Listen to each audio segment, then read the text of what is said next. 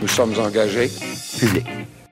Bonjour et bienvenue aux Engagés publics. Je suis François Larouche et aujourd'hui, j'ai le bonheur d'avoir au micro quelqu'un que je connais très bien, Alain Lupien. Bonjour. Bonjour François. Ça va bien? Très bien. Est-ce que tu as une grippe, Alain? On va tout de suite adresser la chose. On se connaît bien, toi et moi. On a travaillé ensemble. Et je sais que tu, es, tu parles totalement normalement. Qu'est-ce qu'il y a avec ta voix? Qu'est-ce qui arrive avec ta voix? Ben, en fait, c'est un défaut de fabrication. C'est une malformation. c'est une malformation. Donc, t'as pas une vilaine grippe? Non, du tout. Je suis pas contagieux. Fait que t'as pas à t'inquiéter. T'auras pas à tout nettoyer après. Mais vu que je te connais très bien, je sais pour les auditeurs que euh, ce que tu vas dire, en tout cas, ça va être très pertinent. Donc, euh, j'invite les gens à écouter attentivement, Alain. J'espère. Ouais. Sinon, Alain, aujourd'hui, je voulais te, te rencontrer, échanger avec toi parce que on continue nos entrevues avec les organisateurs et tu es quelqu'un qui a eu euh, qui a laissé quand même une certaine euh, euh, empreinte sur la vie politique au Québec. Et on va explorer ça ensemble. Je vais quand même le teaser comme ça. Avant qu'on qu'on aille plus dans le côté politique de la chose, c'est qui ça pour les gens qui ne te connaissent pas? Tu n'es pas une personnalité publique. C'est qui ça, Alain Lupien, avant la politique? Ben, moi, il faut savoir que je viens d'un quartier ouvrier. Fait que euh, la politique, je l'ai connue à travers mes parents, mon père qui était organisateur, Uh-huh. un organisateur de quartier. Moi, j'ai connu le tout, tout début du Parti québécois, les années 60, OK. fin des années 60. Mon père, c'était le concierge de la place, fait que les assemblées publiques Ah, se ouais. passaient chez nous. Puis moi, ben, petit bonhomme, je regardais par la serrure, de la- parce que je restais dans l'école. Mes parents, le logement du concierge à l'époque était dans l'école. OK. Fait que moi, je regarde, je suivais les assemblées à travers la serrure de la porte. Puis après, aussitôt que c'était fini, j'avais le droit d'aller dans la salle. Puis là, j'allais donner un coup de main pour ramasser les chaises. Puis, euh, puis là, j'ai pu croiser des personnalités, tu sais, que ce soit les, les René Lévesque, les Camille Lorrain, euh, les, euh, tous ceux de, de la première époque, Robert Byrne, Guy Bizarion, euh, et aussi Claude Charon. Et un peu plus tard, ben, euh, dans mon, euh, quand je suis arrivé au niveau euh, école secondaire, le, le goût s'est amplifié un peu. Fait que dès un très bas âge, la politique a toujours fait partie de ta ouais, vie. absolument, absolument. Puis euh, j'ai commencé à m'impliquer, surtout par contre euh, au niveau collégial. OK. OK. Qu'est-ce qui est arrivé? Écoute, euh, j'ai encore besoin de faire des changements dans ma vie. Puis euh, je, on préparait le référendum de 1980. OK. Puis euh, j'ai découvert une passion, celle de l'organisation. Quand tu comprendras que la voix que j'ai, c'est pas moi qui allais faire les débats.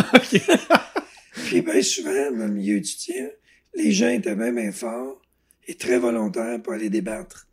Mais pour organiser les salles, pour faire tout le reste de la logistique, Eh, moins de monde, hein? ben, il y avait besoin de quelqu'un, puis moi, je suis arrivé au bon moment.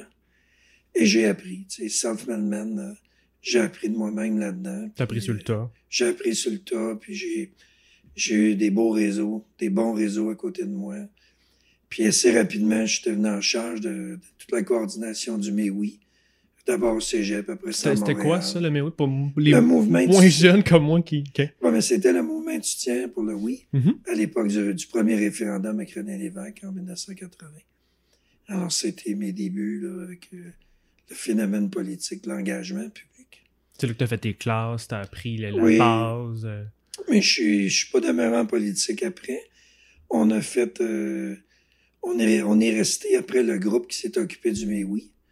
On avait milité ensemble quand même pendant 8-9 mois. Et on avait eu à ce moment-là, il y avait un problème avec le mouvement étudiant qui était beaucoup contrôlé à l'époque, la NEC, l'Association nationale des étudiants du Québec, Mhm. par des groupes de gauche. On voit que tout revient. hein. Puis on a décidé de s'impliquer au niveau du mouvement étudiant pour faire un peu de ménage là-dedans, parce qu'on trouvait que c'était pas représentatif de ce que les étudiants souhaitaient, puis comment ils pensaient à l'avenir politique du Québec. Alors on s'est impliqué, j'ai connu le mouvement étudiant, puis euh, ça m'a amené après ça à la Société Saint-Jean-Baptiste, dans des groupes. On a fondé un groupe d'amis avec des gens de Québec, des gens de Rimouski, euh, Rivière-du-Loup, un peu partout, le- une association étudiante. Et après ça, on a fondé aussi le Logique, l'Organisation pour la jeunesse indépendantiste pour un, commu- pour un Québec communautaire. On a, on y a un mémoire qui existe d'ailleurs là-dessus, euh, un manifeste. Puis euh, ça, ça a provoqué quelques années après le Sommet québécois de la jeunesse. Les libéraux ont pris le pas. là. contrôle. OK. Moi, j'ai quitté dans le milieu syndical. OK. Qu'est-ce qui t'a amené là? Ben, j'ai toujours été un rebelle, puis j'ai toujours été quelqu'un qui me disait, moi, dans la vie, si tu veux changer des choses, implique-toi. Tu sais, c'est facile de rester sur ta chaise, regarder la parade, puis chialer. Ouais. Mais moi, ça faisait pas partie de ma personnalité. Alors, je me suis impliqué, puis très rapidement, j'ai, j'ai, grandi dans le mouvement syndical. Je suis devenu vice-président du syndicat. J'étais dans le milieu de la radio-télévision. Donc, euh, pour ça, j'ai, j'ai participé à des centrales syndicales. J'ai, j'ai fait beaucoup de formations, que ce soit en administration, en droit du travail, en plaidoirie. euh. Moi, j'aimais ça. Pas étudier à l'école, mais étudier dans des, d'une autre façon. Mhm. Alors, euh, j'ai continué à me former comme ça. Puis un jour, ben, j'ai, je travaillais à Radio-Québec. Puis euh, il est arrivé un gros dossier qui était la fermeture des bureaux régionaux en région. Et en même temps, il se passait ce qu'on appelait euh, des, des, euh, des- des réseaux de télévision créés. Les, ils ont commencé à créer les réseaux, dont Radio-Canada, puis OK. ces groupes-là.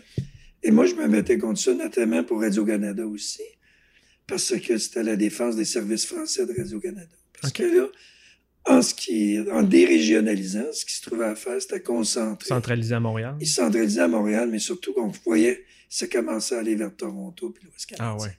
Alors, la notion de région, dans le vocabulaire de Radio-Canadien, ben, ça voulait pas dire les régions comme au Québec. Hmm. Ça voulait dire Québec, les maritimes. Alors, il y a eu un gros combat à l'époque. Moi, je me suis impliqué à ce combat-là, je me suis impliqué surtout dans le combat contre la fermeture des bureaux régionaux de Radio-Québec pour éviter la fermeture. Alors, euh, j'ai écrit des, écrit des mémoires, j'ai participé. Et j'ai rencontré un homme politique qui s'appelait André Boisclair à l'époque, qui était jeune, jeune, venait d'être. J'imagine, ouais. Mais j'avais pas participé à sa campagne pour son élection. Mais tout de suite après, j'ai commencé à m'impliquer avec lui. Et quelle année- on est en quelle année? On est en 1989. OK. Et là, c'était à mon retour en politique, dans le fond. Et là, j'ai commencé à m'impliquer localement. J'ai commencé à montrer une technique de faire des plans d'action, comment je voyais ça. Et, euh, et je...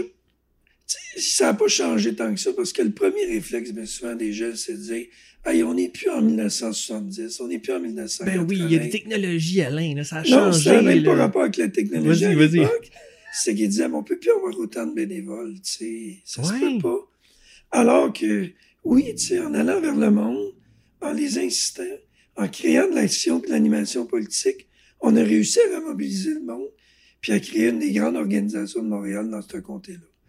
À faire des tu veux dire qu'à l'époque, on avait déjà le même discours Oui, de c'est comme avant, puis... Il y a toujours une raison. Ok. Tu sais, moi, je l'ai Hmm. vécu quand je suis revenu après ça euh, avec Madame de Courcy dans Crémazie, quand je suis allé donner un coup de main dans le SIC, quand je suis allé dans Masson comme donner un coup de main comme président un certain nombre d'années. Ce discours-là est toujours récurrent. Ok. Tu dis, c'est pas pareil, ici. Mais tu sais, il y a des bases en organisation qui changent pas. C'est sûr que la technologie est arrivée, ça a amené des grands changements, mais la base, ça change pas. La technologie, ça va demeurer un appui à ce qu'on veut faire, mais il faut savoir ce qu'on veut faire.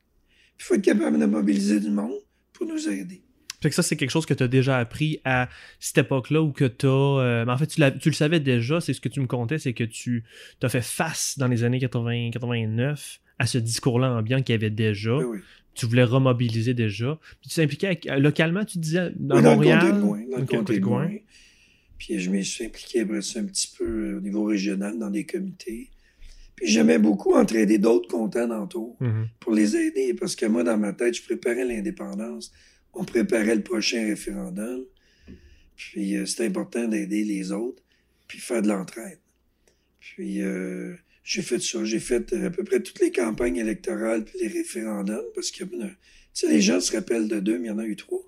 Il y a eu Charlottetown Il y a eu aussi. Meach. Ouais, Mi- euh, Charlottetown, qui est le résultat ouais, de. Mitch. Alors, euh, tous les années, il y avait des élections, des référendums. OK. Fait que c'était une école extraordinaire.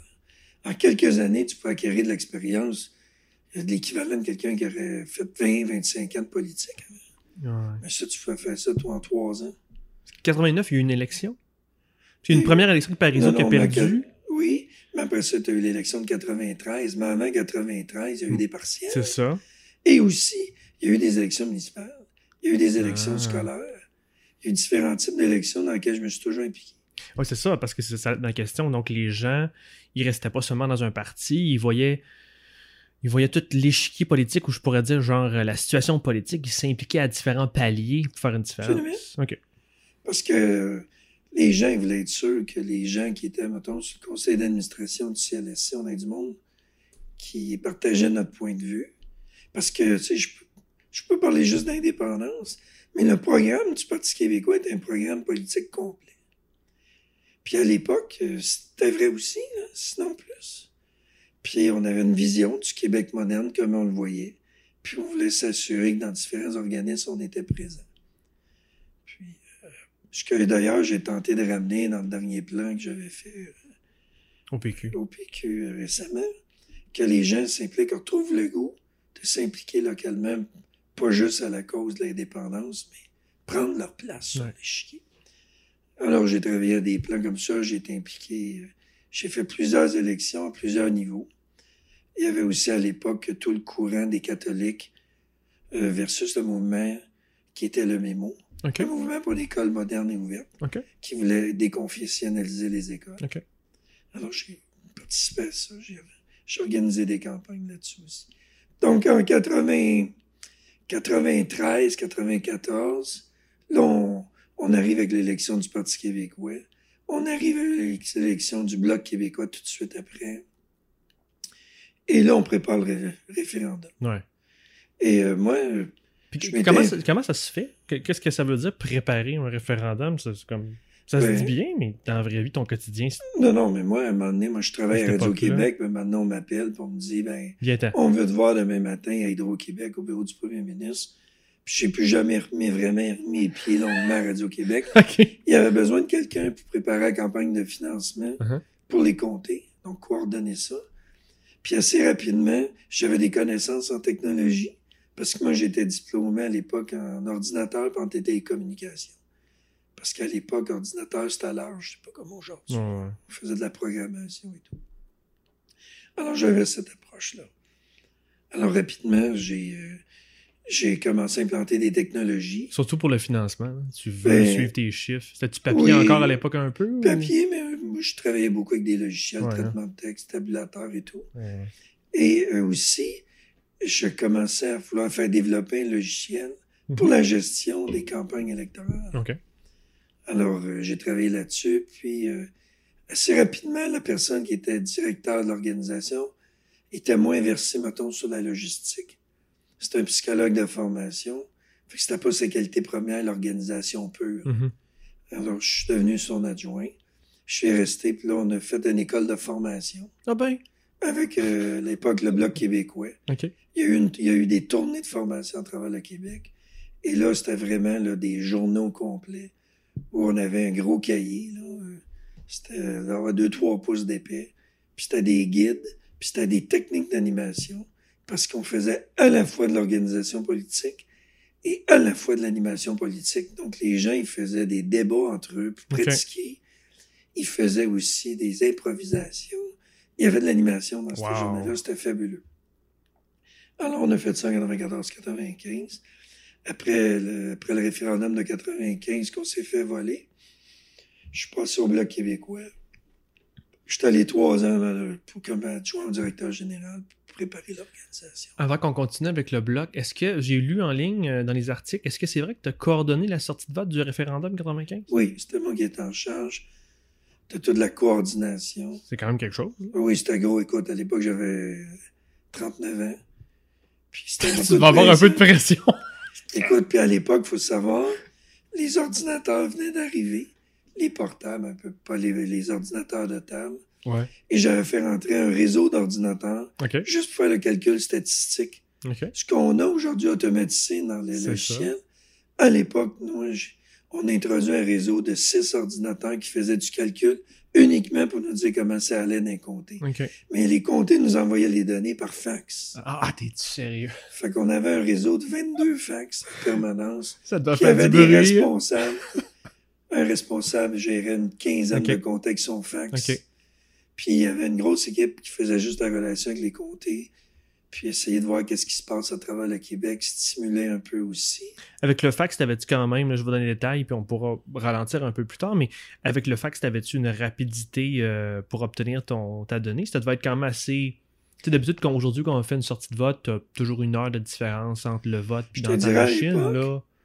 C'est pas tellement la technologie que l'efficacité du monde d'être discipliné puis de faire ce qu'il y a à faire, puis d'avoir du monde pour le faire. Fait qu'à l'époque, déjà, t'étais capable de sentir le On a la soirée même. euh, aux demi-heures, ça sortait. ah, ouais, puis, ouais. OK. Parce que les équipes, quand on a fait les formations, c'était très clair. Il y avait un guide à quelle heure qui, qui devait aller au pôle, à quelle heure il devait revenir, OK. puis à quelle heure il faxait, puis à quelle heure, là, nous, on analysait, puis on venait. tu sais. Avec l'analyse, on était quatre à permanence qui regardaient, on avait chacun 25 comtés, ben plus que- un petit peu plus que ça, on était à 104, donc une trentaine de comtés chacun. Puis on regardait comment ça allait. Puis peu importe le comté, là, que tu étais un compteur orphelin ou pas, on avait un œil sur ce qui se passait. Puis la campagne de financement au préalable, Ouais. je m'en étais servi pour faire Un test, un, mais un test, mais surtout une analyse des qualités des organisations, là où on avait des failles. Et d'ailleurs, Radio-Canada avait tombé sur l'analyse que j'avais fait, que j'ai- que j'avais donné à Jacques Parizeau, puis Ok. à Jean Royer. C'est une communication sur une base hebdomadaire, Mhm. sur toute l'évolution et tout ce que je faisais pour essayer de redresser la situation et tout ça. Puis, euh, lors d'une émission qu'ils ont faite sur le référendum, j'avais passé quelques heures à discuter de ça, mais ils n'ont pas retenu ce bout. C'était pas pertinent parce qu'ils ont plus axé sur le combat, le love-in, puis le combat politique. Puis comment ça s'organise dans le fond, là, parce que je veux quand même passer un peu de temps là, si tu permets, c'est quand même euh, une soirée historique. C'était quoi ta, ton mandat? Puis qu'est-ce, comment on fait une sortie de vote aussi importante que ça? Y avait-tu des étapes? Comment vous étiez structuré? Écoute, à l'époque, il faut savoir que moi, je coordonnais donc une partie de l'organisation, Mhm. tout ce qui était l'organisation de terrain avec le directeur de l'organisation. Mhm. J'avais fini le financement, ça avait bien été. On avait un objectif de 3 millions, on avait ramassé 3,3 en campagne régulière. Puis après ça, on avait une autre campagne de financement, puis on a ramassé un autre 3 millions. Ah. Ça roulait, les organisations étaient, étaient suffisantes, ben, suffisantes, étaient puissantes sur le terrain. Puis le référendum, c'est un enjeu mobilisant. C'est un enjeu, tu sais. écoute. Tu sais, quand tu dis que 93% de taux de participation, c'est parce que les machines étaient énormes. Ah ouais. On avait, tu sais, des partenaires aussi, les syndicats, entre autres. Puis des groupes de la société civile qui étaient organisés. Donc, tout ça se coordonnait au niveau national. Mais aussi, il fallait que ça déboule d'un comté. Fait qu'il y avait des enjeux de coordination sur le terrain. Il fallait que ce monde-là travaille en équipe. Puis, euh, il fallait s'assurer à tous les jours que le travail avance.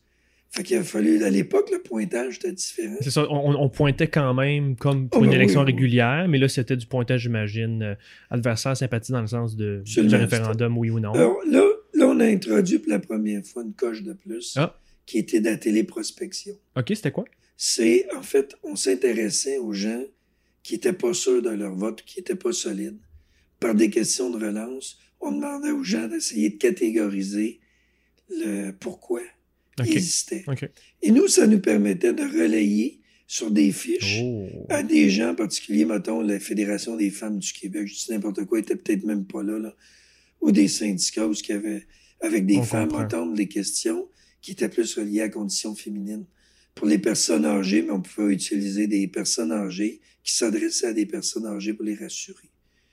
Puis, dans le cas des jeunes, même chose, des jeunes qui parlaient à des jeunes. Donc, on avait commencé déjà à travailler avec ces modèles-là. Puis, quand la personne rappelait un indécis, elle savait pourquoi qu'elle le rappelait, c'était quoi qui faisait hésiter.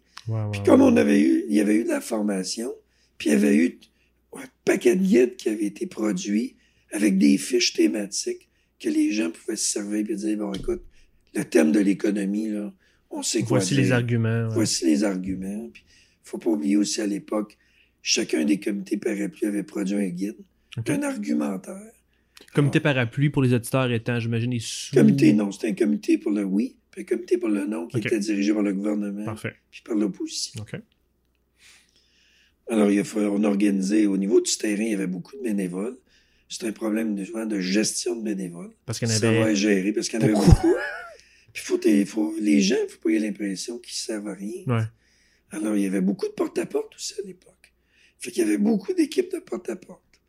Il y avait des gens qui faisaient du téléphone, mais il y avait beaucoup de portables. Mhm, mhm. Surtout en milieu urbain.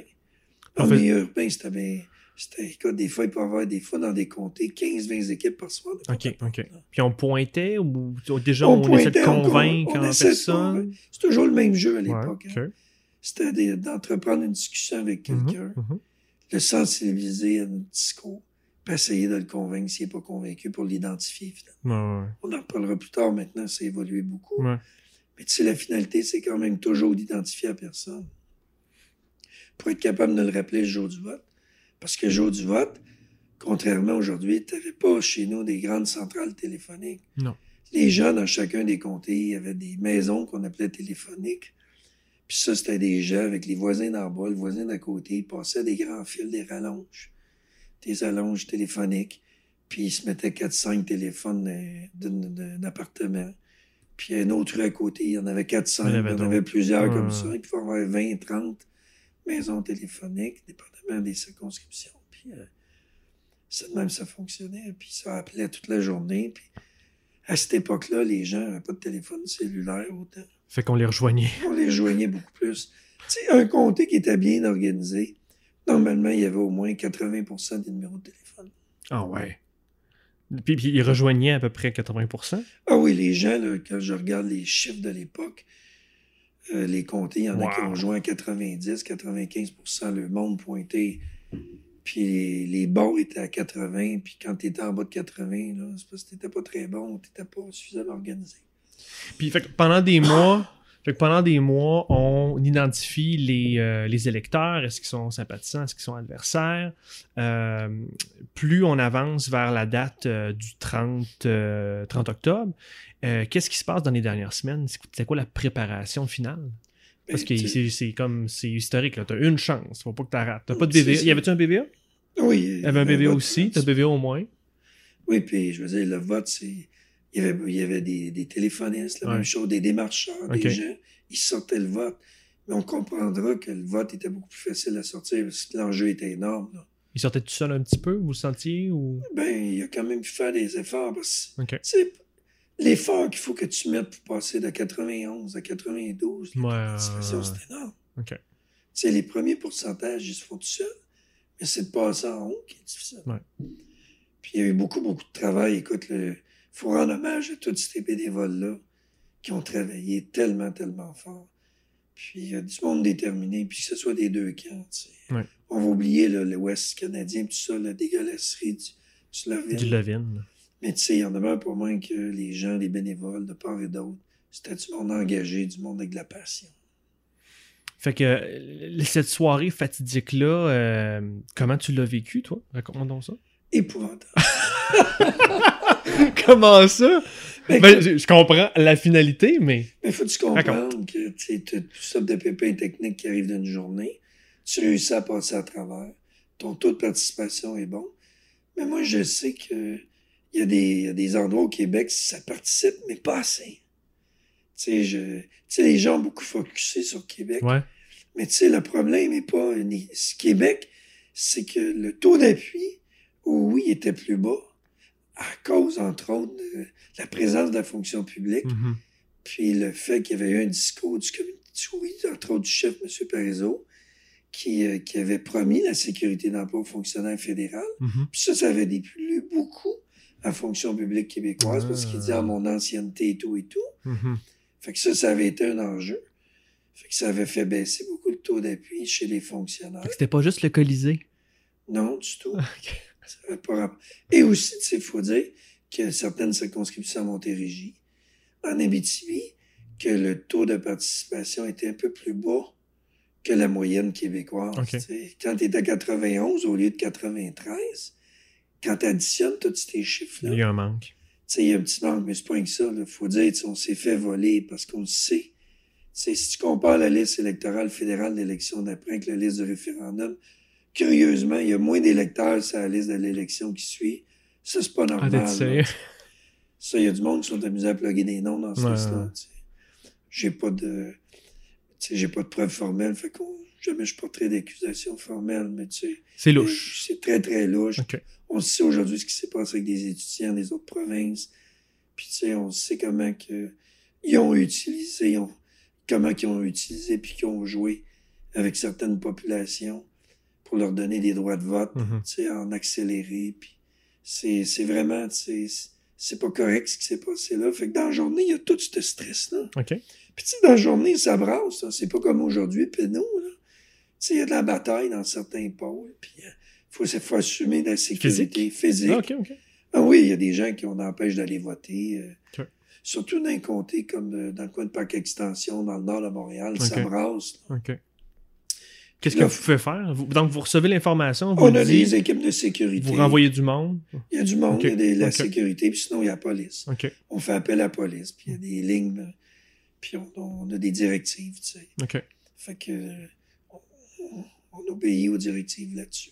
On avait émis des directives formelles, mais tu sais, des fois, ça brasse. Puis, euh, faut faire avec ça. Fait que là, un moment donné, t'as tout le stress qui monte dans la journée. Mhm. Puis là, tu le vois, toi, dans la journée, que ça va être serrant en tabarouette, là. Tu sais, tu Comment tu le que- vois, déjà? Ah, c'est 50-50 la veille. On ne sait pas. Ça va tomber un bord ou l'autre. Les sondages, déjà, OK. Ben, les sondages, puis aussi, on a là, la qualité du pointage à l'époque, Ah, OK. la qualité des organisations. On voyait là, que on avait une chance sérieuse. Mais il y avait un momentum pour le du oui, parce que le oui remontait constamment. Du voir remontait, mais on savait qu'il y avait du fling-flang. OK. C'était pas simple. Puis là, quand les résultats ont commencé à sortir le soir, écoute, euh, c'était intéressant, tabarouette. Au début, c'était le fun. Puis surtout qu'habituellement, tu sais, les, quand ils arrivent, les îles de la Madeleine, l'Est du Québec, ça donne un peu le pouls. Est-ce que le pouls était bon. Est-ce que toi, déjà, t'étais euphorique ou t'étais à attends une minute, là, on n'est pas rendu à Ah, Montréal? non, moi, j'ai. Tu sais, moi, c'est moi qui est responsable de coordonner tout ça. J'ai la responsabilité de m'assurer que ça marche. Puis moi, je suis pas sûr. Là. Moi, les chiffres que j'ai devant moi, là, je sais que Montréal va arriver à un moment donné. Ça me fait un méchant buffer. C'est compté quand Montréal va arriver. Mais là, j'ai pas tout à fait ce qu'il faut. Là. Mhm. Que là, tu te croises les doigts que, tu sais, les comtés de Montréal ont fait un travail extraordinaire, là, des comtés orphelins, Laurier d'Orion, puis même dans Vio, euh, des comtés à députés aussi. Tu sais, ils ont fait des sorties de vote chez les francophones extraordinaires parce qu'il fallait qu'on pense le vote à- allophone Ouais, puis anglophone. Puis Outremont, puis ces comtés-là, ça avait travaillé très fort. Il y avait des grosses organisations à l'époque aussi. Mais, tu sais, c'était serrant en tabarouette, puis le compte n'était pas tout à fait là. C'est sûr qu'à Montréal, ils sortaient, là, on baissait, on baissait. Puis, tu sais, un moment donné, on gagnait, là. Là, il y avait l'euphorie de la victoire. Même un moment donné, il y a eu la grande, grande déception. Puis moi, personnellement, tu sais, je l'ai vécu dur parce que, sais, t'as toujours l'impression que c'est de ta faute, peut-être de quoi que t'as pas fait. Tu t'es senti Ça responsable. pris, ça a pris euh, quelques années avant que je fasse, je sois rationnel là-dedans, tu sais, puis que je me non, tu sais, je pense que j'ai livré à maudit ce que j'avais à livrer. La qualité de l'organisation qu'on a livrée était exceptionnelle. Puis on a mis en place des choses qui étaient très avant-gardistes, tu sais. Un logiciel, on avait réussi à faire une entente, pas rien, avec Bell Canada, là, Mhm. qui n'étaient pas des alliés. On avait acheté toute la banque de données, tes numéros de téléphone. OK. Puis on a fait une entente avec une compagnie privée qui était dans le domaine de l'imprimerie, qui avait Mhm. rien à voir, pour utiliser, parce qu'il y avait le même ordinateur que Bell Canada, pour être capable d'utiliser les bobines qu'on avait achetées. C'est pour ça qu'on a perdu Alain. Ils t'ont donné pas les bonnes bobines, puis pas les bons étaient- numéros de téléphone. Les numéros étaient bons. OK. Fait qu'on avait réussi à, à équiper les comtés quand même. Puis euh, on avait, on avait un logiciel qu'on testait à l'époque qui était un peu l'ancêtre de ce qu'on est aujourd'hui, aujourd'hui on utilise. Mhm. Mais il n'était pas fait, lui, pour croiser les numéros. Mais on l'a essayé pareil parce qu'on a voulu aller plus loin. Il y a des coups, ça a marché. On a mis beaucoup d'énergie là-dedans. Fait que déjà là, on a commencé à introduire de la technologie parce qu'on le savait. Moi, je venais du milieu de la technologie, que c'est par là ça s'en allait. C'est là, c'est là qu'allait être la prochaine guerre. C'est comment qu'on allait être capable d'être efficace. Les fax étaient dépassés. Commençaient à avoir les babillards électroniques qui Ouais, est d'Internet? Ouais. Alors, après le référendum, je suis allé au Bloc québécois. On a créé deux comités de travail. Mhm. Un, Mhm. sur la question des babillards électroniques. Pour être capable de se faire un logiciel, pour être capable de gérer nos affaires à l'interne. Puis un autre sur le croisement des bases de données. OK. Parce que moi, j'avais... Ça, c'est toutes des choses que j'ai entendu parler. Ouais, c'est ça. Mais là, on était au début des années 90. Ouais. Moi, j'avais beaucoup travaillé dans le milieu des bases de données à faire Radio-Québec. C'était mon dada. J'aimais ça. Je faisais des bases de données, puis travaillais beaucoup là-dessus. Je, je poussais beaucoup pour qu'on ait une base de données. Mon rêve, c'était d'avoir une base de données en accord avec le Bloc québécois où on introduit les données élection après élection pour être capable de suivre comment qu'un électeur se comporte d'une élection à l'autre? Parce qu'un électeur qui va toujours voter, qui t'appuie tout le temps, peut être mieux de mettre ton énergie sur quelqu'un qui est plus ambivalent.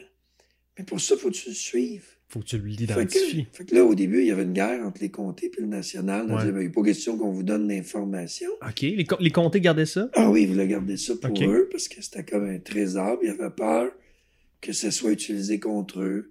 Fait qu'il a fallu tranquillement enseigner aux gens, ben non, c'est un outil qui va être formidable, c'est important.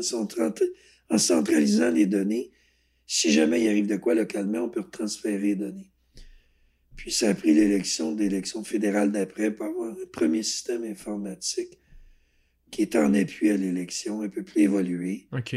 Puis après ça est arrivé Internet. Et là, on a commencé à développer euh, la, la- la gestion du jour J. OK. Mais ça s'est fait à travers l'époque. Moi, je suis parti après, euh, en 1998, après le Bloc québécois. Gilles Duceppe est élu comme chef. Moi, je suis parti. Je suis parti, euh, je suis allé chez Boisclair, tra- retravailler avec André Boisclair à son Mhm. bureau de comté. Mhm.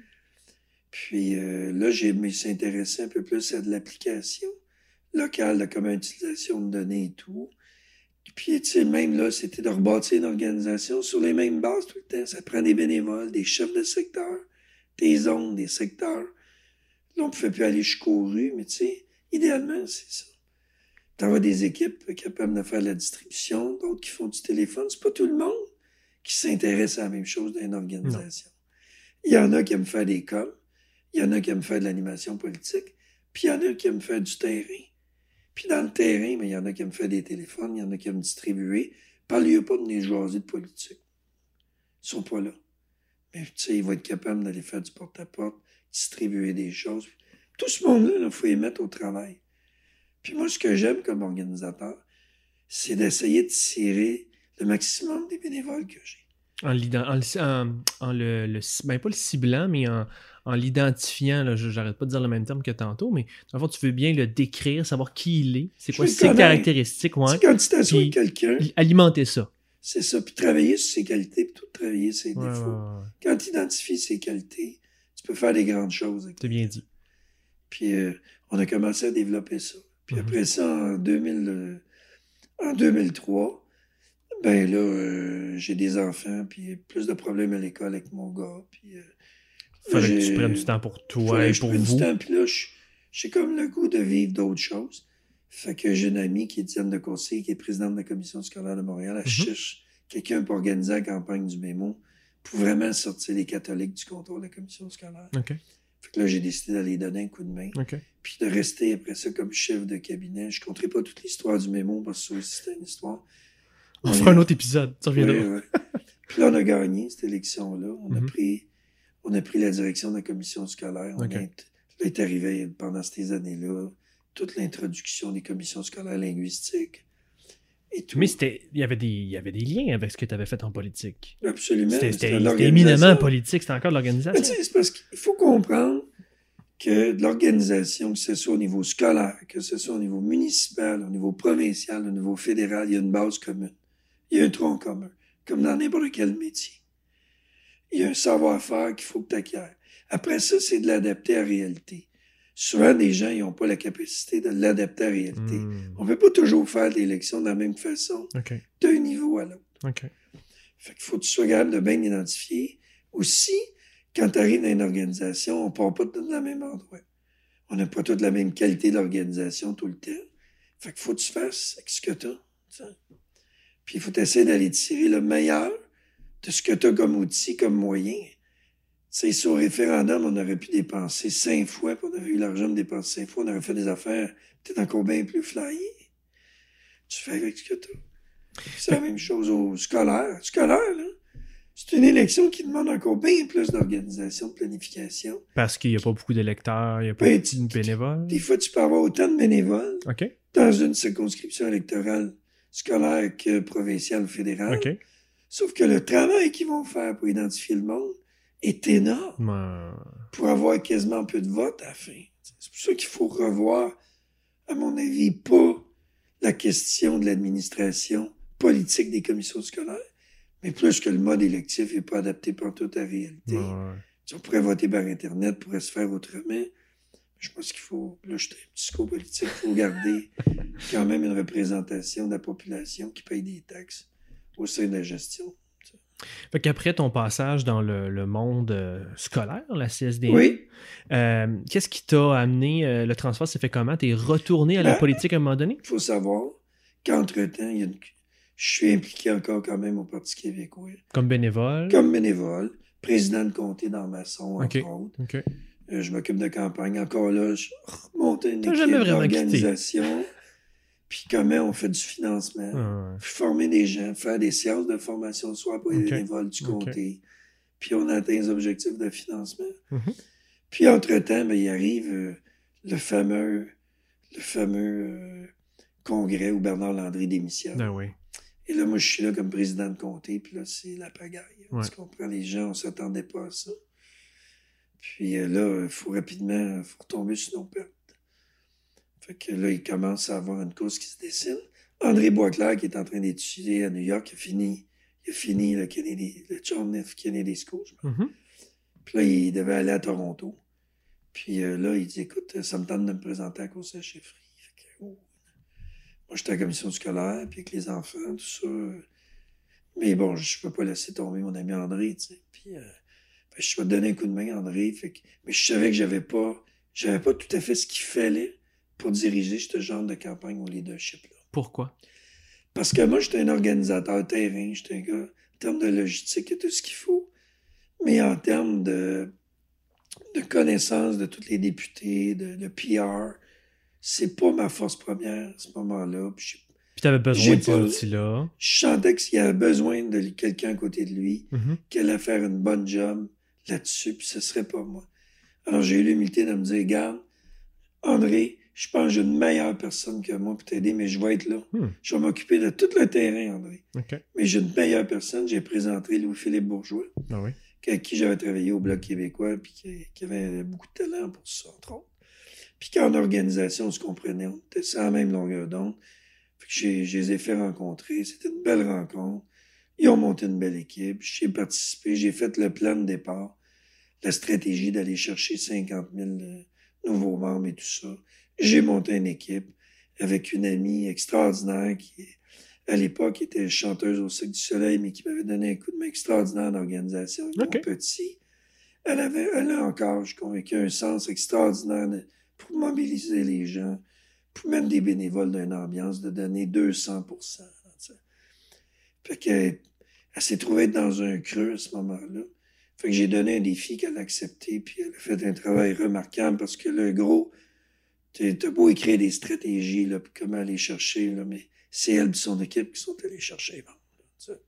Fait que tu, tu, tu dis c'est contact. humain qui, qui fait la différence. C'est- l'important qu'un bon organisateur, Ouais. c'est pas de faire les choses. C'est de trouver des bonnes personnes qui vont, qui ont les bonnes qualités pour faire ces choses-là. Hmm. Tu sais, des fois, on se trompe, tu sais. Et- mais quand on le réussit, là, ça donne des maudits beaux résultats. Intéressant. Le- quand t'es rendu, c'est toi qu'il faut qu'il monte dans le poteau, poser la pancarte, dis-toi Il y a un qu'il y a un problème. problème. tu sais. Il y en a sûrement un meilleur que toi qui pourrait faire ça. Je sais pas si tu sais qu'aux engagés publics, on aime bien faire, c'est comme un pied de nez aux médias, c'est qu'on nos- tous nos titres ont aucun rapport. C'est toujours des citations prises hors contexte. Je pense que si tu viens nous donner le titre de l'épisode, ça va être euh, C'est dans le poteau, dis-toi qu'il y a un problème. Quelque chose dans le. On peut étudier ça.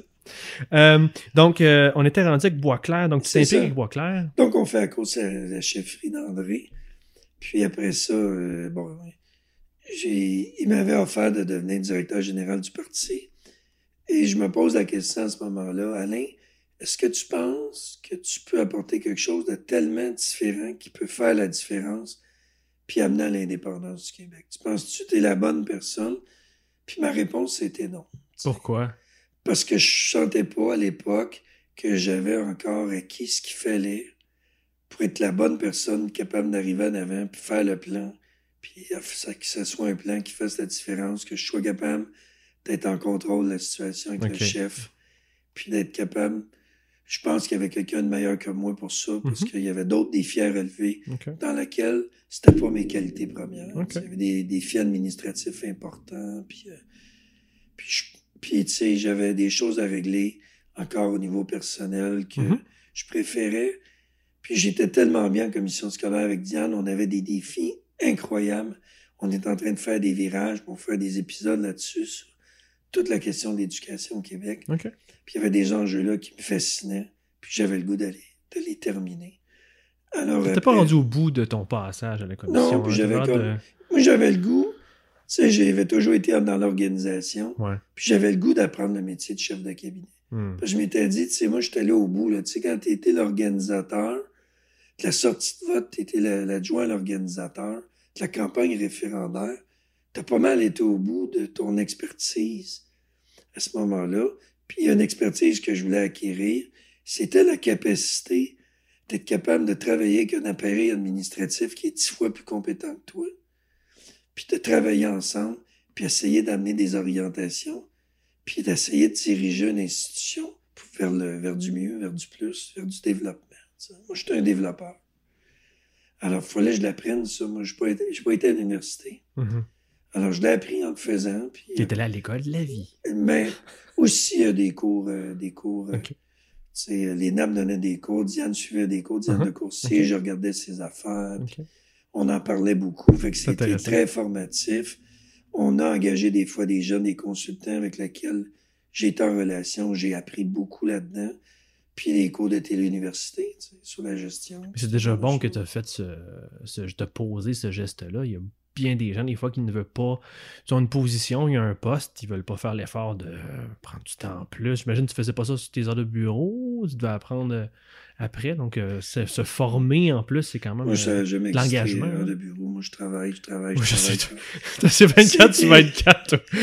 Mais j'ai appris depuis, tu sais, de pas fuir dans le travail, tu sais. Ouais. Parce que c'est souvent une fuite quand on fait ça. tu sais. C'est important le travail, c'est important de s'impliquer, mais c'est important d'avoir des relations humaines qui ont de l'allure dans sa vie.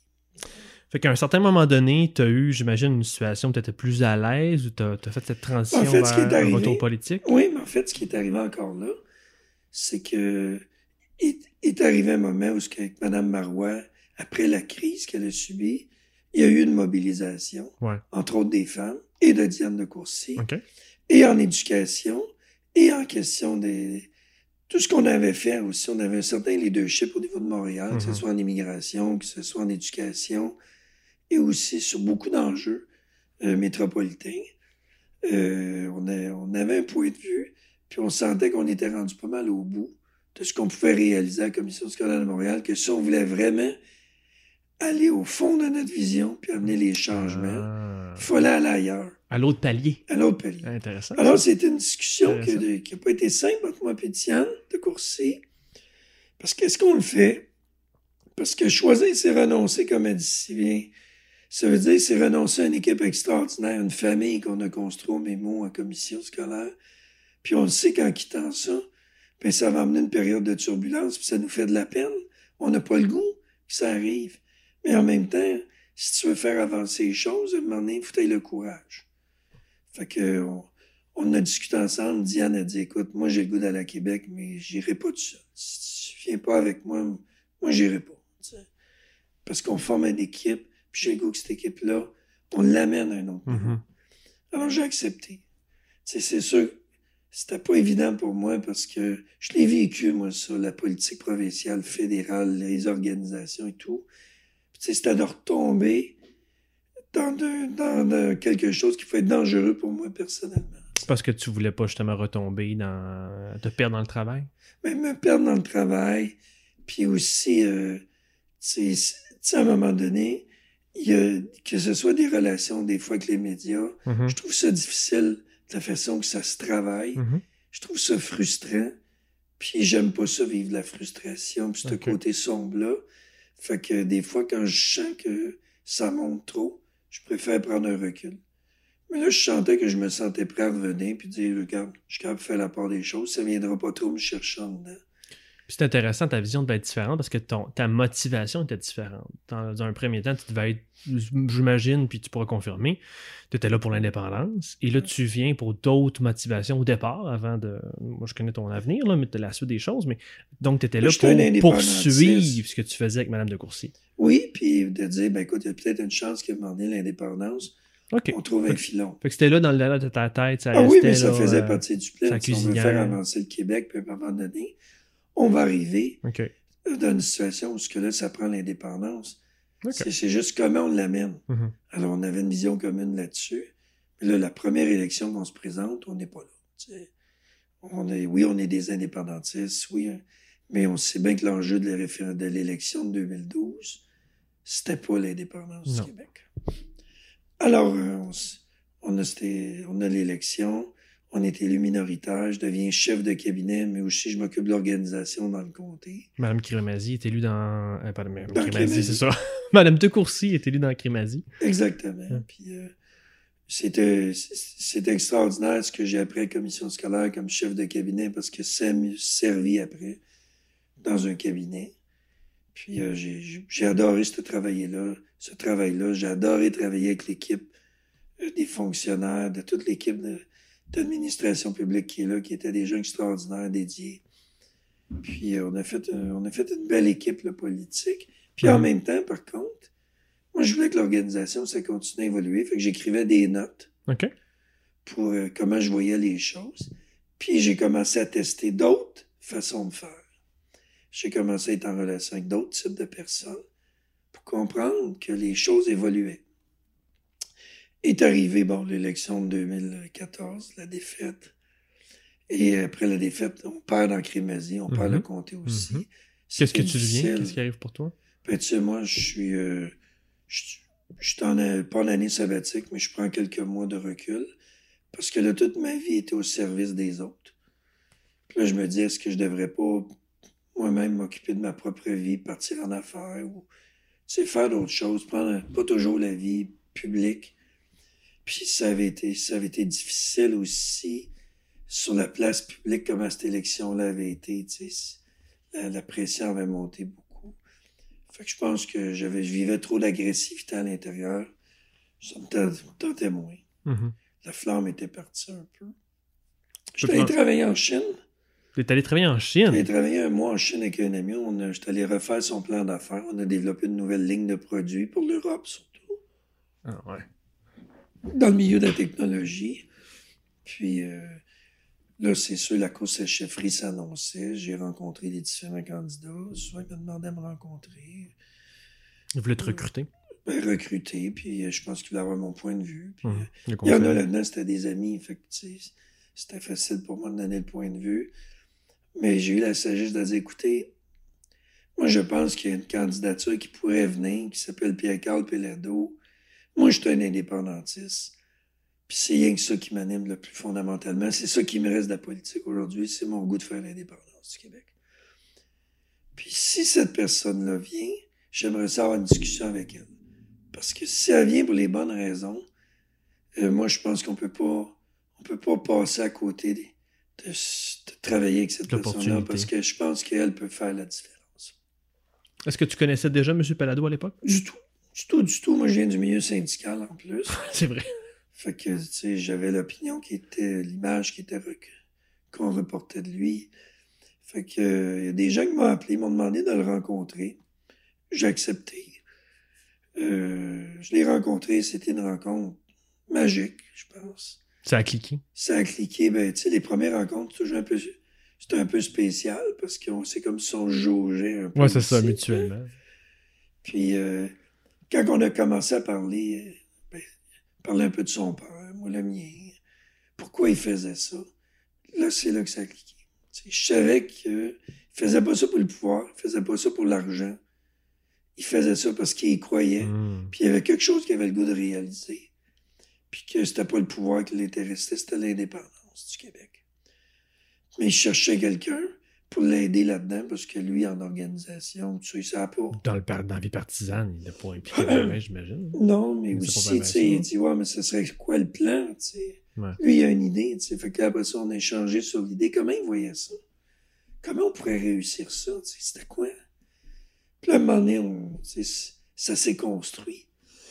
Fait que, déjà, tu travaillais, tu mettais les bases de quelque chose que, que Mais tu allais mettre en place. mais avec lui, c'était surtout la philosophie Ah oui?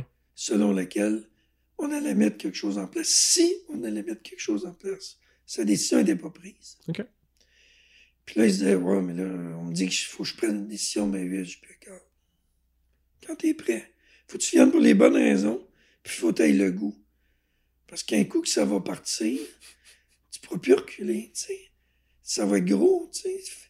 Puis une personne comme celle-là qui arrive d'un parti, ben, c'est tellement gros que ça peut pas arriver comme n'importe quelle autre personne.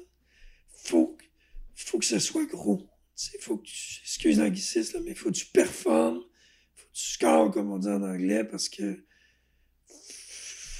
sinon, ça fait, ça s'effondre tranquillement, ça s'effrite. Fait que là, comme lui, quand il va annoncer, s'il se décide, ben, il faut que ça soit quelque chose de très gros. Finalement, euh, on décide de, regarde, on va, moi, je vais construire un plan. Je vais monter une équipe, puis je vais te présenter une business. Je vais te présenter une, une occasion d'affaires. Puis tu me diras si ça t'intéresse. Si ça t'intéresse pas, à la limite, tu nous, on trouvera quelqu'un d'autre, tu sais, pour vendre le, le produit. Mais tu sais, l'idée, c'était, le produit était fait sur mesure, c'était, lui, c'était son idée, c'était sa campagne. Mais je voulais pas mettre de la pression. Mhm. C'était pas nécessaire parce que c'est un gars entier. Quand il va se donner, il va se donner.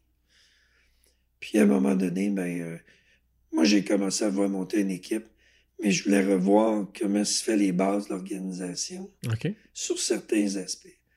Qu'est-ce que tu Parce veux dire? que j'avais, Tu ben, j'ai rencontré ou- au parti, euh, dans les organisations, même dans la campagne à chefferie, Ouais. j'ai commencé à aller discuter avec des gens d'ailleurs. OK. Tu prenais On le pouls. Prenais le pouls de Ouais. gens qui étaient spécialisés dans d'autres choses. OK. Puis qui me disait, ben, tu sais, des fois, on devrait peut-être penser ça autrement, faire ça autrement. Obama avait commencé à introduire un modèle, mais on était allé explorer là. On était allé explorer avec des nouveaux outils à l'époque, Nation Builder, là, qui était ben, ben hot, mais qu'on a vu après que c'était Ouais. pas aussi performant que ça. Puis, on a commencé à réunir alentour de moi, d'abord une équipe. Puis tu vois que c'est exactement comme on construit une organisation locale. D'avoir trois, quatre, cinq personnes au départ, des gens, la vie à la mort, ils vont être là. OK. Qui sont là parce qu'ils quoi, puis qui ont le goût de faire une campagne avec toi. Ils vont mettre du temps eux autres? Ils vont mettre du temps, ils compteront pas le temps. OK. Puis on va se défoncer là-dedans parce qu'on a le goût de travailler ensemble. Ton noyau dur, genre. Un noyau dur de personnes qui ont le goût de travailler ensemble. Ouais. Puis, euh, on a commencé à construire. Après ça, euh, il a fallu faire une vision. Tu sais, on a une mission, mais ça prend une vision. Mhm. Et c'est là qu'on a commencé à introduire la vision, qui est devenue le fameux plan là, sur triennal, OK. où ce que l'ouverture, tendre la main, la vision à long terme, puis pas avoir peur de faire des erreurs, puis d'avoir de l'innovation dans ce qu'on fait, est devenu le leitmotiv. Puis ça, ça a Mais bousculé. déjà dans la campagne. Déjà dans la campagne à chefferie, quand je rencontrais des gens pour immobiliser, c'était ça le leitmotiv.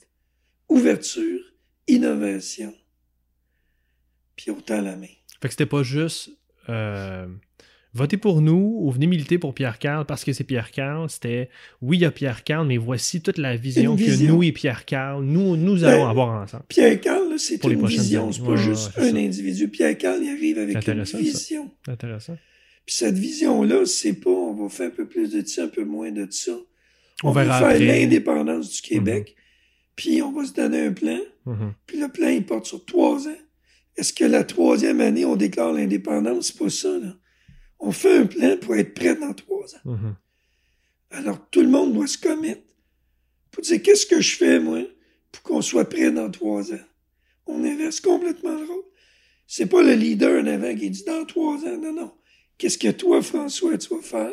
Qu'est-ce que moi, je vais faire? Puis qui on peut trouver à l'entour qui peut nous aider, qui peut faire de quoi?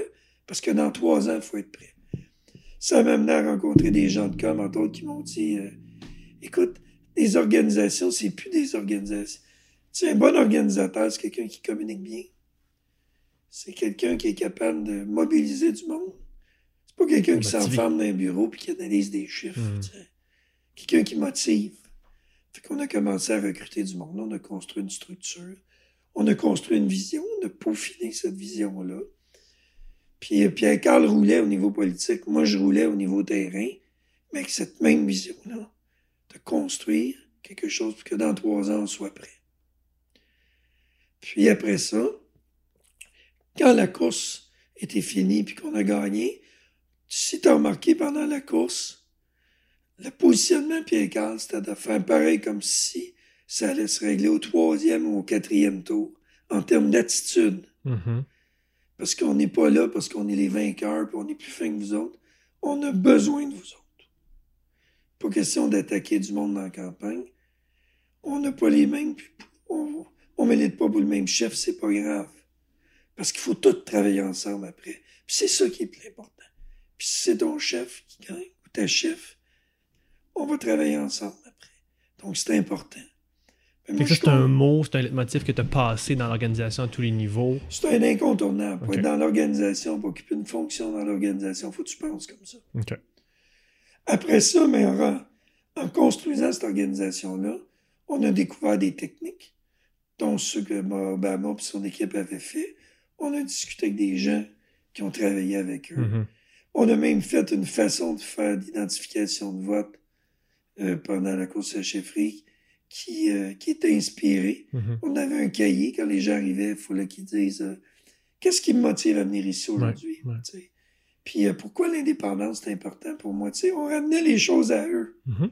Pour que quand ils vont l'expliquer à quelqu'un d'autre, ils vont prendre le mot. Mais il avait déjà pris le temps yus. penser, premièrement. Puis, tu sais, C'est ça. après ça, ça sort facilement. Puis en parallèle avec ça, on a commencé à développer des technologies, Mhm. commencé à développer des comités, des façons de faire qui allaient changer les choses par la suite. Moi, j'avais une vision sur où est-ce que je voulais amener les affaires. Mhm. à moyen et à long terme, en termes de performance technologique. Parce que je sentais qu'au parti, puis euh, je, tu sais, je veux vraiment pas parler des gens là, qui étaient là avant, au contraire, moi je pense qu'ils ont fait beaucoup de choses avec ce qu'il y avait. Moi, je suis arrivé avec une autre époque, une autre philosophie. Moi, je voulais investir massivement dans la technologie, dans les communications, parce que je savais, j'avais vu ce qui se passait aux États-Unis, puis que dorénavant, on allait avoir des organisateurs terrain, mais beaucoup moins nombreux. On allait avoir beaucoup de gens en communication Mhm. qui allaient faire des coms ciblés parce qu'Internet était de plus en plus présent, Facebook et tout ça, les médias sociaux.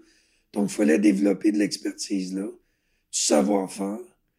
Puis après ça, il fallait être capable de travailler avec des données. Et ça, ça commençait, on appelait ça à l'époque le big data. C'est devenu le smart data. Donc, je savais qu'il fallait aller chercher des connaissances là, puis il fallait développer un savoir-faire qui n'existait pas. Mais ça, ça menait de l'investissement. On n'avait pas les moyens. Ça- Dans une campagne, tu peux-tu te permettre, c'est ça? d'une campagne à Chefron, on s'en est permis un peu, mais on n'avait pas énormément Pas, de euh, moyens. Mais je savais qu'après ça, si on voulait continuer avec le parti, c'est ça qu'il fallait développer. Mhm. Alors après, à cause de la chefferie, j'ai pris euh, un mois de, de recul. Et là, il a fallu que je réfléchisse. Est-ce que je suis la bonne personne qui peut aider, qui peut faire une différence en mettant de l'avant une vision? Là, j'ai venu à la conclusion que oui, je peux faire. La même question que tantôt. La même question que Mais une tantôt. réponse différente. Là, je pense que j'avais le goût de le faire. Mhm. Puis je pense que je pouvais faire la différence. Tu sais, je pouvais apporter quelque chose au parti et aussi aux indépendantistes de parce que j'ai acquis comme compétence. Et là, j'ai travaillé avec l'équipe de la permanence, avec des militants, avec des universitaires, du monde complètement à l'extérieur pour faire un plan. Sur trois ans, Mais t'es, t'es devenu DG du Parti québécois. j'ai accepté à ce moment-là donc la direction générale. Puis euh, là, j'ai fait un plan. Parce que je voulais que cette vision-là qu'on avait commencé dans le conseil chef, on la poursuive en termes d'organisation Mhm. de parti. Alors, c'était le plan que Pierre Carl a fait adopter, puis qu'on a fait adopter ensemble, puis que j'ai mis en place là, pendant au moins les deux premières années. Parce que... Et là, c'était basé beaucoup, entre autres, là, on a vu des virements majeurs en technologie, puis... euh, puis Et comme c'est là, qu'on, s'est connus, on va, on va être transparent, c'est là qu'on s'est connus. beaucoup. oui, parce que tu m'as inspiré beaucoup sur bien des aspects. T'es bien fait. On- Non, non, mais c'est vrai. Tu avais le savoir-faire, puis tu avais des belles qualités puis, euh, là-dessus. Puis on a introduit des changements importants. Mm. Puis tout changement amène de la résistance au changement. Il fallait passer à travers ça. Il fallait changer la façon aussi. Tu sais, quand on dit la professionnalisation des fonctions, Mhm. tu sais que les gens, leur, comment ils se comportent par rapport à une équipe. Il n'y a pas de boss. Mhm. Il y a des gens qui travaillent ensemble pour une cause. Puis on a un plan. Puis il faut que le plan, on y arrive. Tu revenais souvent au plan, Toujours, la toujours, toujours. Ouais. Puis tu sais, dans- on savait qu'on n'avait pas les ressources. On n'avait pas les moyens d'engager tout le monde. On a créé des comités extraordinaires De bénévoles. de bénévoles. Puis à un moment donné, de, de gens de haut savoir, Ah oui, oui, des experts. des experts en communication qui avaient des jobs dans des euh, d'expertise énormes dans des Mm. compagnies. Il y avait des gens moins compétents, là, comme Denis Martel. là. Il y avait des gens un petit peu Mais non, moins. mais c'est important d'avoir différents points de vue. Des gens moins compétents comme Denis. là, exemple. Tu sais, je te racontais comment j'ai rencontré Denis. Je sais pas si... Mais tu sais, pendant la course à la chefferie, je reçois un téléphone d'un gars de Québec qui me dit qu'il enseigne. Déjà, ça part mal. Non, non, du tout. c'est Je suis très ouvert. Puis il me dit, moi, j'enseigne en communication. J'ai une idée, ta, ta, ta. J'étais ça à Montréal. Puis là, par le même, tu sais, il me dit, hey, jamais il va me rencontrer. Je dis, parfait. On se voit ce soir à 10 h à ton hôtel. Fait que dans le hall d'hôtel, je l'ai rencontré à 10 h quand il est descendu à Montréal. Il m'a expliqué sa vision. Québec. J'ai expliqué comment je voyais l'enjeu de Québec. Mhm. Ça a cliqué tout de suite. Ouais. On est devenus amis. Je l'ai motivé à embarquer dans l'équipe. Il nous a apporté aussi une vision, c'était le fun. Puis c'est resté après, tu sais, il a comme participé au comité. Ouais. Puis c'était des apports extraordinaires. Puis on a réussi à construire des outils. Après ça, on a compris qu'il existait des outils qu'il fallait avoir, puis qu'on n'avait pas les moyens nécessairement d'avoir, donc qu'il fallait développer en faisant, dans le fond, du donnant-donnant avec des gens. On apportait une expertise, ils nous apportaient en échange de l'expertise. On lui donnait la chance de travailler dans du haut niveau stratégique sur des enjeux assez hauts quand même. Puis après ça, on a créé, on s'est aperçu qu'on avait un problème au niveau du data. Comment on gère ça, ces, ces choses-là? Et là, on a entendu parler à un moment donné par euh, une firme euh, qui, qui parlait d'échelle d'activation et tout, mais qui venait un peu de ce qui se passait aux États-Unis, puis qui est arrivé ici, puis qui nous ont dit Ah, ben nous, on aimerait ça discuter de toi, Mhm. de, de- de tout ça avec toi. Je les ai rencontrés. On a fait une entente de partenariat. Mhm. Ils ont participé à des comités. On s'est aperçu qu'en termes logiciels, tout ça, on était beaucoup en retard. Puis que si on voulait développer, il fallait faire des changements. On a créé un comité là-dessus. On a, on a introduit des gens qui ont donné du temps puis qui nous ont aidés beaucoup là-dessus. C'est un narratif qui, qui, qui, qui traverse ta carrière politique, ça, le- la volonté de toujours être à ta fine pointe, pour s'assurer d'avoir- de faire la meilleure organisation puis la meilleure sortie de vote ultimement. Puis avec des bénévoles. Ouais. Travailler, là, l'effet d'une permanence, c'est de faire travailler des gens permanents avec des bénévoles. Puis qu'un soit pas jaloux de l'autre ou en concurrence avec l'autre, mais qu'on essaye ensemble d'arriver au plan. Mais ça devrait aller de soi. Ça devait, ça devrait. Mais c'est pas toujours évident parce que, tu sais, dans l'humain, des fois, tu peux te sentir menacé. Mhm. Puis, ben, tu sais, inconsciemment, des fois, tu résistes à ça. Puis bon. Mais finalement, il est arrivé quand même pas pire. Mhm. On a même euh, pu dépasser ça puis s'apercevoir qu'il fallait développer un savoir de haut niveau. Puis là, on parle en termes de chaire de recherche universitaire Mhm. Pour développer euh, de la gestion de données. Ouais. Et Le smart des- data, hein, tu parles le de gérer data. tout ça. de gestion de ça, d'analyse de ça. Ouais. Et c'est là qu'on a compris qu'il fallait même revoir complètement tout comment on travaille, tout le cursus d'identification d'un vote. Tu sais, avant, c'était beaucoup axé sur, euh, ben, on fait de la promotion, Ouais, on va pointer, ouais, puis on le sort le jour du vote. ouais. Puis that's it. That's it. Fait que comment, qu'est-ce qu'il faudrait faire maintenant? Ben, maintenant, le cursus est beaucoup plus complexe. On fait du profilage, Mhm. ensuite on cible, puis après ça, on identifie. Mhm. Donc, dans le profilage, on parle d'outils de sondage, Mhm. d'outils d'analyse de haut niveau qui nous permet de voir des tendances, des changements de tendance, des analyses euh, qui nous permettent d'être prospectifs à travers des analyses de changement de variables, quel impact que ça peut avoir. On travaille beaucoup avec ce genre de données-là. Ça, ça nous permet de faire des profils, de voir comment est en train d'évoluer les choses, puis comment l'impact de ce qu'on dit, de ce qu'on fait sur les choses et l'évolution de ces thématiques-là ou de ces sujets-là. Après ça, un coup qu'on sait ça, il faut être capable de cibler nos gens. C'est ça qui devient difficile parce que là, comme il n'y a plus de téléphone autant qu'avant, les gens n'ont plus en plus de cellulaire, De ligne fixe. de ligne fixe, il faut les rejoindre autrement. Alors là, on se retrouve devant. Ça ne donne rien de savoir- d'essayer de rejoindre 100% de la population en un to un, un à un. On va essayer de rejoindre un certain nombre en personne à personne, puis on va essayer de rejoindre un certain nombre de personnes en groupe, ou par de la publicité, ou par des offensives de médias sociaux. Fait que tu veux multiplier les canaux, finalement. Il faut multiplier les canaux. Donc, il faut multiplier donc les façons de faire. Mhm. Et c'est là qu'arrivent euh, toutes les notions d'échelle d'activation. Et c'est là qu'il a fallu construire comment on, comment on fait évoluer les gens à partir du moment que tu les as profilés, tu as commencé à cibler qu'ils pouvaient appartenir à un groupe, comment tu les fais évoluer pour leur passer ton message, Mhm. les sensibiliser, Mhm. puis éventuellement les identifier formellement comme quelqu'un que tu peux compter sur son appui.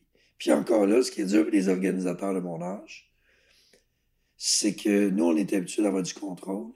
Et là, on tombe de plus en plus dans un domaine où on a de moins en moins de contrôle formel. On a du contrôle indirect. L'exemple que je te donnerais, c'est avant, on pointait quelqu'un, Ouais, on le sortait. ouais. On a une bonne chance qu'il ait voté pour nous autres. Aujourd'hui, on va en identifier un certain nombre de même. Mhm. Il y a bien des gens qui ont fait une campagne Facebook. Ouais. On sait que ce type de clientèle-là, quand on a réussi à la rejoindre, on sait qu'on l'a sensibilisé puis que ça a marché. Mhm. On n'a jamais réussi à y parler directement. Mais on sait que son profil, 9 fois sur 10, il va voter. Il vient pour nous autres, il, vient pour nous autres. Ouais. Donc, ça va à peine de trouver une façon de le sortir. J'aurais jamais, je n'y parlerai jamais directement, mais à un moment donné, je vais constater qu'il est allé voter. Puis là, je vais dire, bingo, mon travail est fait. Avant ça, j'aurais jamais dit, ben non, je ne sais pas pour qui il va voter, je ne l'ai pas pointé. Puis je sais pas si c'est exactement ce que tu es en train décrire, mais sur Facebook, il y a les audiences similaires aussi qu'on peut générer. Donc, c'est des gens que tu n'as jamais rencontrés, que tu ne vas jamais identifier, mais Facebook va auto-gérer des profils très C'est semblables. pour ça que ça m'énerve un peu quand j'entends les journaux, Ouais, puis j'entends des médias ouais. qui font la grosse guéguerre en entour des data, les partis politiques ont des données sur Ouais. nous. Et tu Hey! russe, Alain Colline? Non, mais tu comprends pourquoi je t'en pose la politique? Sais, hey, les journaux, les télévisions, ils ont dix fois plus de données qu'un parti politique peut avoir sur eux. Ah ben. Fait que s'il y a quelqu'un qui peut manipuler l'opinion politique, c'est bien plus les médias Ah. que les partis politiques comme tels. Dans les partis politiques, il faut être capable de parler aux gens, Mhm. il faut être capable de passer des messages. De moins en moins, on réussit à passer des messages par des médias traditionnels parce qu'ils ont leurs propres agendas. Mhm. Ben, nécessairement, Ils ont moins d'audience, ils ont moins de reach. ils vont avoir de moins en moins d'audience parce qu'ils font de moins en moins d'informations. Ils font de plus en plus de tribunes, puis de plus en plus de commentaires plutôt que de l'information. Fait qu'il faut trouver une façon d'aller pousser notre information quelque part. Puis pour ça, ben, ça nous prend de l'information. Où est-ce qu'on va aller à mettre cette information-là? Notre but, c'est pas de vendre ces données-là à quiconque. Il n'y a pas Mhm. les partis politiques. Je sais pas en avoir parlé avec les autres directeurs généraux de partis. Ouais. Personne de nous autres est intéressé à vendre la donnée. C'est super protégé. Ah oui, tu veux garder ça. Tu veux garder ça pour toi. Ouais. C'est ça vaut de l'or pour toi, cette donnée-là. S'il y a une place qui est insécure, c'est bien entre nos mains. Non, je pense Est-ce qu'un que- jour, on pourrait se faire du vol de data? Ben, tu sais, si les caisses populaires, les grandes institutions, ça peut arriver. Ça peut arriver. Ouais. Comme ça peut arriver au directeur général des élections, là, Au gouvernement, au gouvernement, à n'importe qui. Tu sais, à un moment donné, il faut arrêter de paranoïer, tu sais. Avec tout ce qu'on fait sur Internet, avec tout, partout ce qu'on voit avec nos Facebook et tout, tu sais, on laisse, on laisse une trace. Si tu veux pas laisser de trace, fais attention à ce que tu fais. Puis, mais tant qu'elles sont est une société qui va arrêter de se parler, de progresser par la peur des uns des autres. Ouais. Alors que, tu sais, ben non, on veut se connaître de plus en plus. On est dans une société de communication. Mhm. On veut se connaître les uns les autres. Mais c'est la façon de se rejoindre maintenant. Donc, tu euh, mets en place un, un plan d'action avec euh, M. Pelado. Euh, Tu, tu nous parles de l'importance de pousser, euh, repousser les limites de l'organisation puis du terrain avec les données. Qu'est-ce qui se passe après avec M. Pelado? Ça, ça a bien été, je pense? Moi, ça a super bien été avec Pierre-Carl Pelado. J'ai adoré travailler avec ce bonhomme-là. Parce que, contrairement à ce que l'image de certains ont véhiculé, c'est quelqu'un qui met du monde en entour d'une table. Mais c'est plus moment donné, il a voulu qu'il quitte. Oui, mais il a quitté pour C'est ça ma référence. Il a quitté pour des raisons familiales. Bien hein. sûr, bien Il sûr. n'a pas compté puis fleurette. Il n'a pas joué une game. Tu sais, on l'a vu quand il est arrivé, il était abattu parce qu'on lui demandait Oui. de faire un Oh, choix oui. entre deux passions qu'il ne pouvait pas faire de choix. Oui. Puis tu sais, je, je sais que ça me fait énormément de peine que Pierre-Carl quitte parce que moi, c'était mon allié. là. C'était un choc pour toi aussi. C'était un choc immense. Mais Pierre-Carl, il a fait le bon choix. Hmm. Il a privilégié sa famille. Puis je pense que ce qu'il a vécu dans sa vie, lui, a fait le bon choix. Il n'y a personne qui lui a reproché, en tout cas. Euh, Non, les gens il y en a qui s'amusent à en douter. Moi, je le sais pour le connaître plus personnellement qu'il n'a pas eu le choix puis il a fait le bon choix. Je pense que nos enfants, c'est ce qui est le plus précieux. Tu penses qu'il va revenir un jour? Ça y appartient, tu sais. Moi, euh, je suis là pour accompagner les gens. S'il revient, on aura une discussion. Ça prend un plan. Tu sais, moi, je reviens pas. Je suis pas là pour faire une statue à Pierre Carl ou à quiconque d'autre. Moi, je suis là parce que je crois en quelque chose.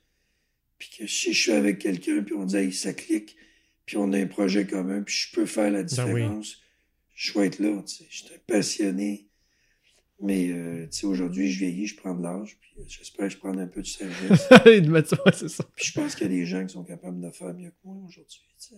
Je peux les accompagner, puis euh, leur donner ce goût-là, tu sais, d'arrêter de rester chez eux, puis tu sais, de se lever à un moment donné, puis Mhm. mettre l'épaule à la roue. C'est de même que le pays va avancer. Mhm. Tu sais, C'est trop facile de mettre des pauses, ça fait là. Tu sais, Il y a du monde qui ont du talent au Québec, là. Que ce soit en communication, que ce soit dans des gestions de données, que ce soit dans l'organisation terrain. Hey, mettons-nous au travail. On a un pays à construire, puis il est encore à construire, Ouais. ce que je cherche. Il y a de la place pour tous ceux et celles qui veulent s'impliquer. Oui, puis c'est pas une guerre entre les jeunes et les vieux. Moi, je pense que les jeunes de mon âge, on est là, on a de l'expérience. Puis moi, j'ai amené, malgré mon âge, bien des changements technologiques dans des endroits. Je pense que on peut accompagner des gens qui ont des meilleures idées que nous autres, qui ont Mhm. des idées qui sont plus modernes. Puis il faut les écouter, il faut qu'ils nous écoutent, faut- ça prend un dialogue. Puis il faut que le monde travaille ensemble. Puis il faut lui laisser cette place-là aux gens. Élection de déjà de 2018, euh, toute l'ère Lisée, comment ça s'est déroulé? Qu'est-ce qui a mené à, à, ta- à ton passage, à tes dernières années au Parti québécois? Ben, c'était bien curieux parce que moi, j'ai j'ai un plan de trois ans. Ouais. Ce plan-là. Qu'est-ce qui arrive avec ton plan? Ben, moi, le plan, je le continue. OK. tu sais. Mais c'est sûr, je peux pas le continuer pleinement parce que si Pierre-Carl n'est plus là, non. C'est plus la même chose. Il arrive un nouveau chef, il introduit ses valeurs, ses façons Mhm, de faire. Et euh, tu sais, aujourd'hui, je vois que euh, on avait deux visions totalement différentes. Moi, j'étais orienté sur le projet. J'étais là. Et lui était orienté ce qu'il appelle euh, sur le vote, sur l'importance d'avoir le pouvoir pour éventuellement faire quelque chose. Mhm, mhm. Alors que moi, je suis orienté sur un projet. Fait que c'est sûr moment donné, il y a des clashs. Mhm. tu sais. Mais des fois, on a travaillé ensemble, ça a donné des résultats super intéressants. Il y a des fois, c'était plus difficile. Mhm. Puis, euh, tu sais, de part et d'autre, on a une part de responsabilité là-dedans. Puis, euh, moi, j'ai- moi, j'ai travaillé avec les militants, j'ai continué à faire avancer, à pousser. Mais tu sais, à un moment donné, quand tu étais à 16, 15, 16 des sondages, c'est important de continuer à travailler parce que moi, ce que je veux, c'est que ça évolue. 100%. Puis on a évolué dans la campagne, tu sais. On a réussi à faire des choses intéressantes en campagne. Puis ça allait bien, tu sais. Jusqu'au troisième débat. Puis au troisième débat, ben là, tout, tout a dérapé. Maintenant, aurais-tu fait ça, pas faire ça, je veux pas commenter ça, tu sais. Je Mhm. pense que si j'avais voulu écrire un livre, je l'aurais écrit. Sur l'ensemble, ça euh, c'est- je fais la blague, là, on va pas passer 8 heures ici, mais ça c'est ma première question. On a pris une heure et quart. sur une heure et quart de ce que tu viens nous raconter, sur un, bagage, un passage impressionnant dans euh, les, dernières années politiques euh, du Québec. As-tu un sentiment du devoir accompli? As-tu des, des regrets? Quand tu, tu viens de faire comme un bon bilan, là, qu'est-ce que ça t'inspire?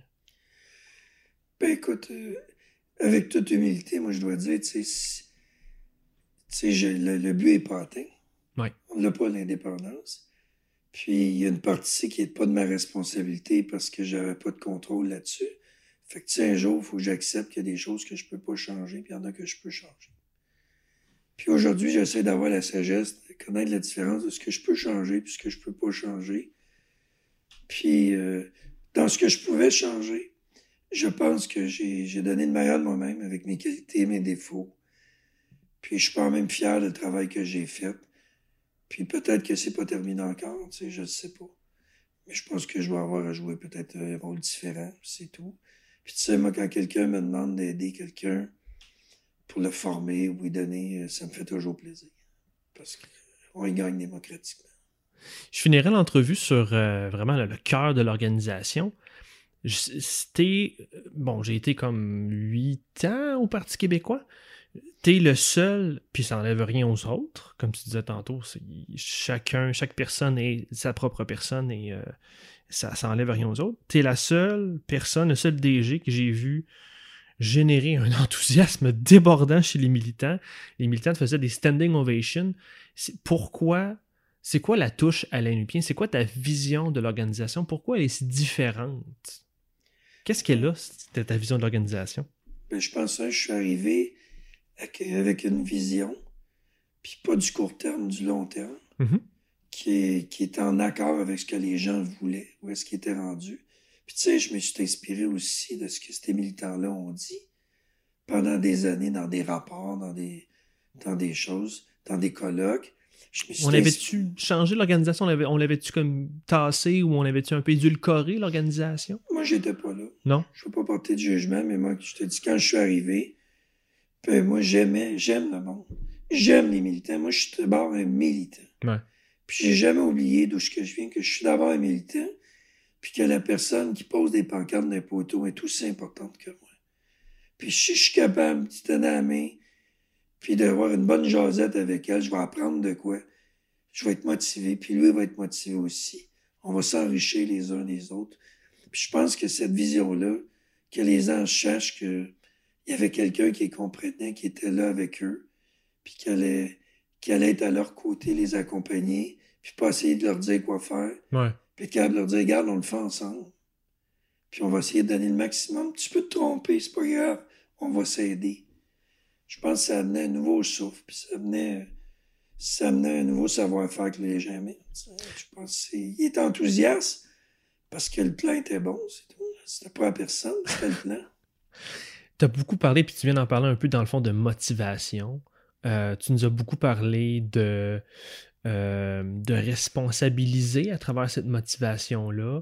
Euh, tu as parlé beaucoup aussi de, d'identification, oui, des électeurs, mais aussi d'identifier ces bénévoles pour bien le, le circonscrire, le connaître, puis le pousser le plus possible dans ses compétences.